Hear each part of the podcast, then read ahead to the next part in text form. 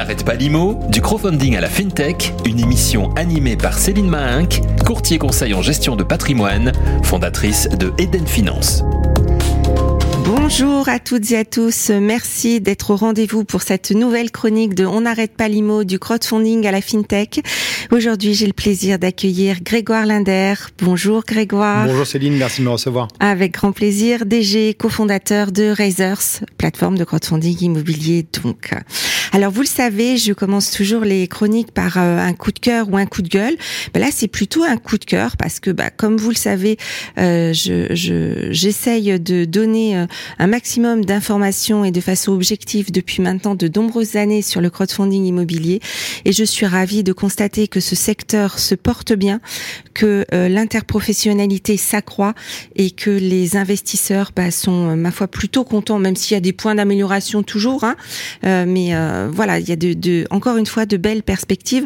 Je pense que l'année 2022 sera encore euh, euh, un bon cru. moi, apparemment, je suis pessimiste et je, prédis avec ma super boule de cristal plus 20. Mais on me dit non, non, ça sera encore mieux que ça. Donc, on va voir.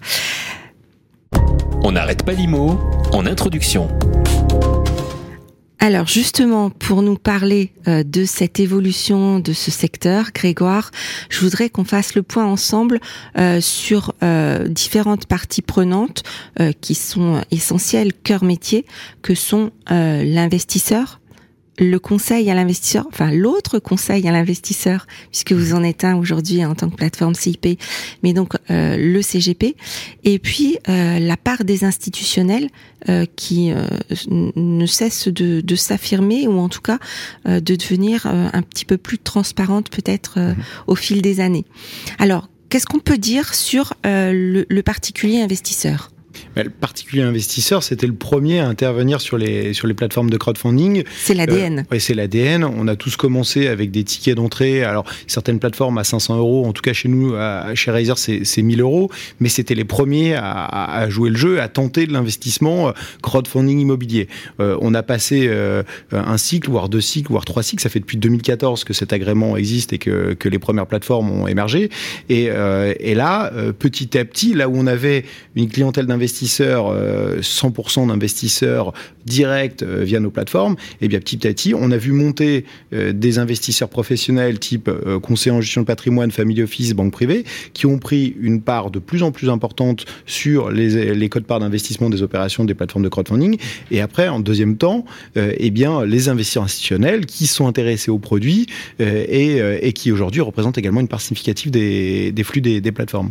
Alors ça, j'en suis heureuse parce que comme vous le savez, donc bah, les CGP, euh, on a enfin la possibilité de travailler avec vous euh, depuis maintenant 2009 avec un, contrat de place hein, qui a été rédigé. Et encore merci à FPF, donc la plateforme principale représentative des plateformes de crowdfunding, le cabinet d'avocats Kramer Levin et puis euh, l'association, la principale association de CGP qui est, qui est. Donc ça, euh, j'imagine que ça a aidé aussi. Et puis les institutionnels, moi c'est vrai que je, je, je, crois pouvoir dire que euh, depuis l'étude 2017 alors que donc elle est, elle est sortie en 2015. Euh, en 2017, il me semble me souvenir que c'est à cette époque-là que j'ai commencé à dire aux institutionnels, mais regardez là les petits poussés, regardez-les. Euh, c'est forcément euh, un secteur d'activité euh, qui, qui, est en, en, en, devenir, en belle croissance et qui peut vous intéresser pour de multiples raisons. Alors revenons à nos particuliers. Qui sont-ils? Alors, qui sont-ils? On a, euh, alors chez Razer, je vais prendre les, statistiques qu'on a chez Razer, euh, moyenne d'âge 50 ans, donc pas, pas finalement si jeune que ça, et on est à 80-85% d'hommes. Euh, le plan national le confirme, je crois en tête, j'ai 47 ans et des hommes majoritairement. On a aujourd'hui un investissement moyen sur la plateforme de 4000 euros, avec une moyenne de 6 souscriptions par investisseur. ça, c'est les données pour nos clients directs. Donc là, en revanche, c'est euh, une moyenne un petit peu plus élevée que, que le plan national. Et d'ailleurs, ça me fait penser qu'on reparle de la, de la surpondération des investisseurs par rapport aux, femmes. la nouvelle présidente de, de l'AMF a dit qu'il fallait qu'on fasse des progrès mhm. sur l'éducation financière et que, en général, et, et que les femmes, elles aussi, voient des solutions financières. donc, on, on a encore du boulot et, et, on peut se donner un rendez-vous pour mhm. pour ça prochainement.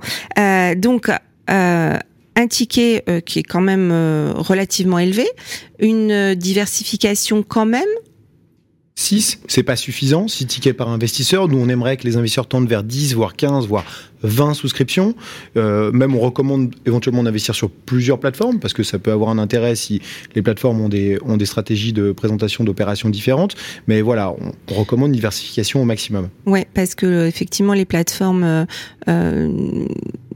alors n'ont pas ont toutes des critères hein, de sélection et de risque, mais c'est pas forcément euh, hyper homogène, donc il peut y avoir euh, des, des, petites euh, variations.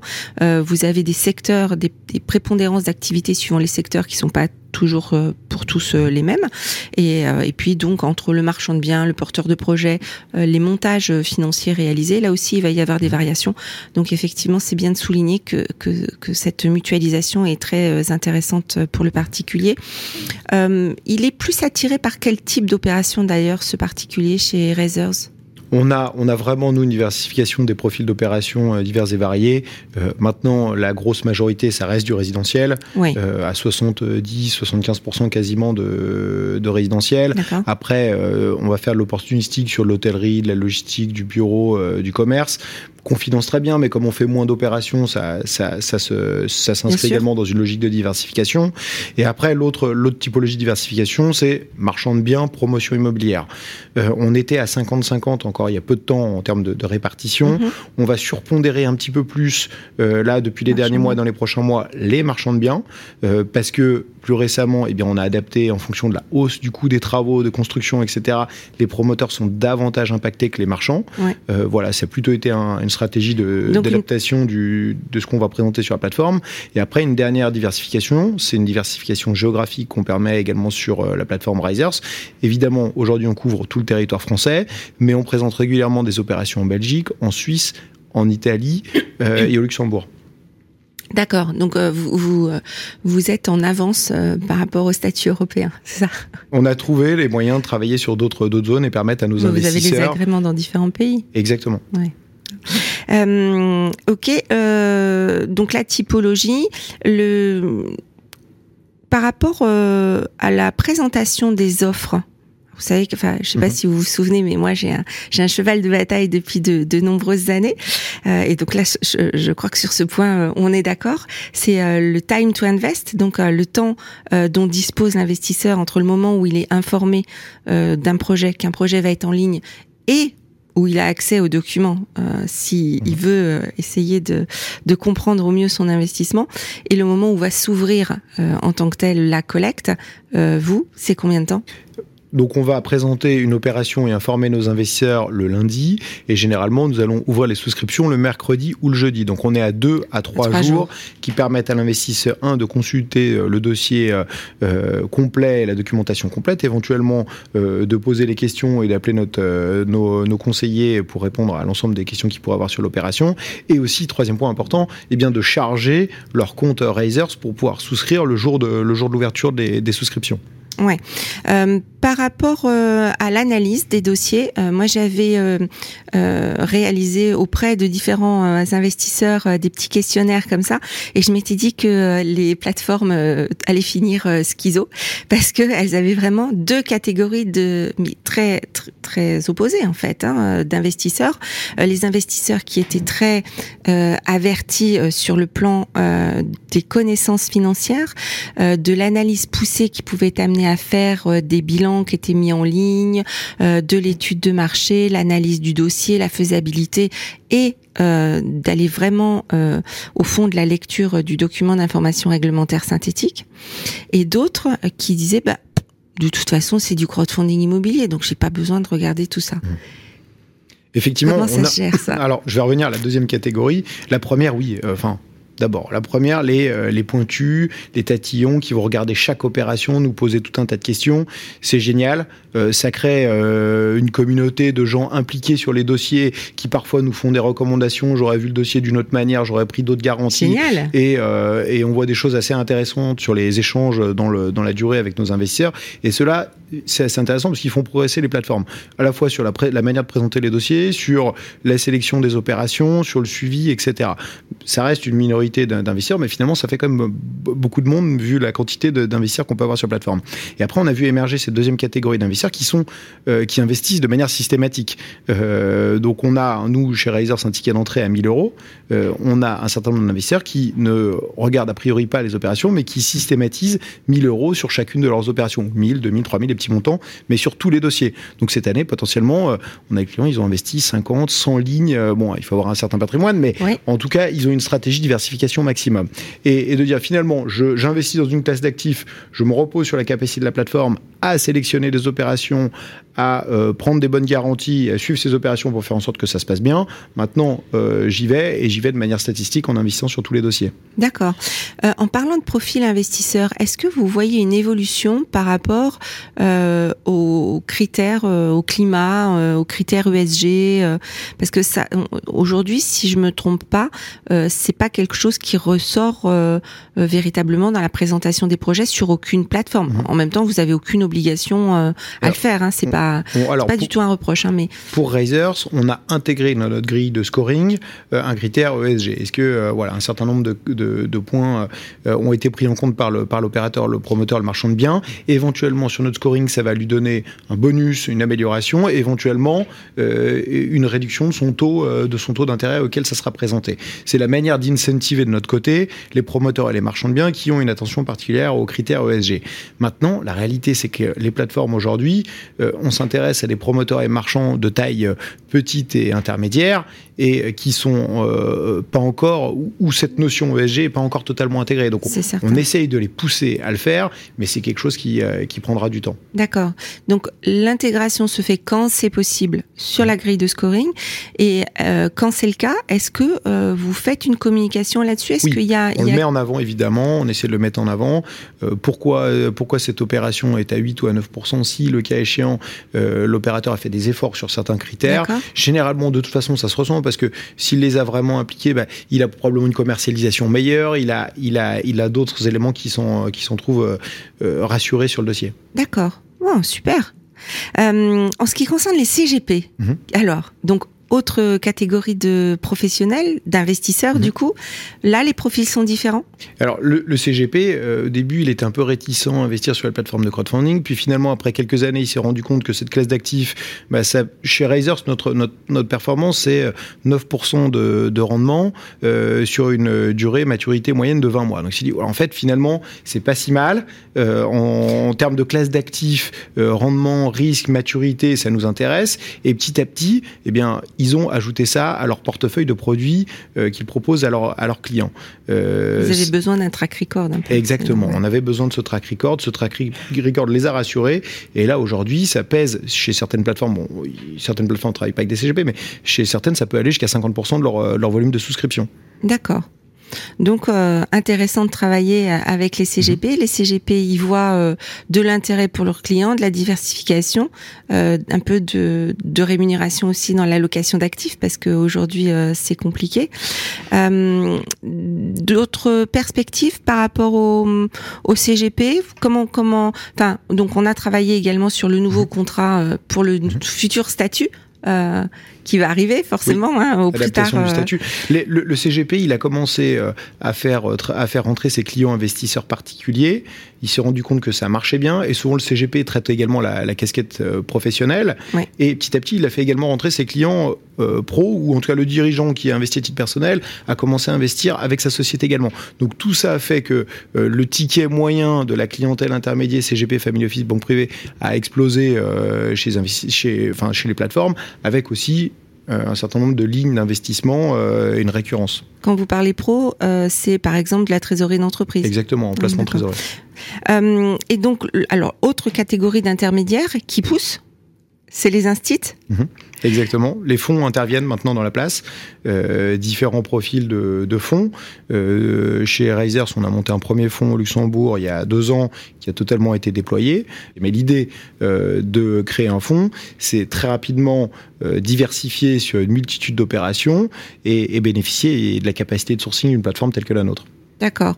Et donc, ça sera transparent pour l'investisseur particulier au niveau de la plateforme Exactement. Nous, on a, on a à cœur de chaque dossier où le fonds intervient, de présenter en amont, voilà, sur cette opération, le fonds va souscrire tel montant euh, qui est attribué. En amorçage euh, à, l'ouverture, c'est ça À l'ouverture des souscriptions. À l'ouverture, vous alors il y, a, il y, a, des plateformes qui ont une espèce de d'échelle, un baromètre, enfin pour montrer la progression de la collecte. Oui. C'est ça. Euh, et donc, euh, à l'ouverture, il y aura déjà euh, X qui auront été collectés et ça sera transparent et on saura que c'est le fonds euh, Exactement, institutionnel. Avec une, une, mention qui sera, qui sera écrite dans, le, dans la partie contenu de présentation du dossier. D'accord.